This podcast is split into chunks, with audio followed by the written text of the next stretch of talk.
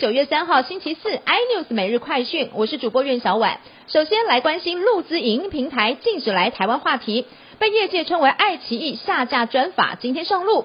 今天网页照常可以进入，也可以观看影片。而对此，爱奇艺在台代理商 ODD 娱乐今天发出声明，即日起停止爱奇艺会员的经销业务，并且要进行一波裁员。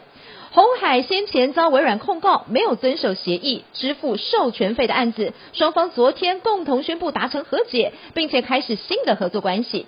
而这也意味着红海未来将承接非屏业务，包括 Android 跟 Chrome 设备，不会再有后顾之忧，预期可以进一步大展身手，大摇 5G 跟 AI 各种智慧装置大升级。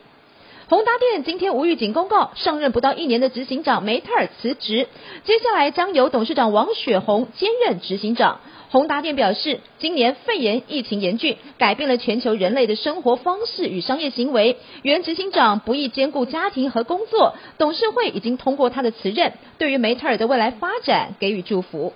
而俄罗斯总统普京的政敌纳瓦尼八月被人在饮料中下毒，至今还在德国医院治疗。不少揣测把矛头指向了普京政权。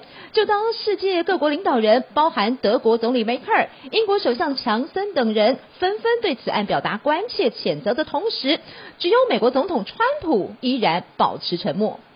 最后看到台风消息，中台梅沙昨天深夜登陆韩国，正逐渐远离朝鲜半岛。另外的台风海神已经在今天凌晨增强为中度台风。中央气象局预测，海神在明天晚上到后天早上会增强为强烈台风，到时候将会是今年第一个强台。周日将陆续影响日本、韩国。气象局提醒，最近必须到日本、韩国的民众要特别留意。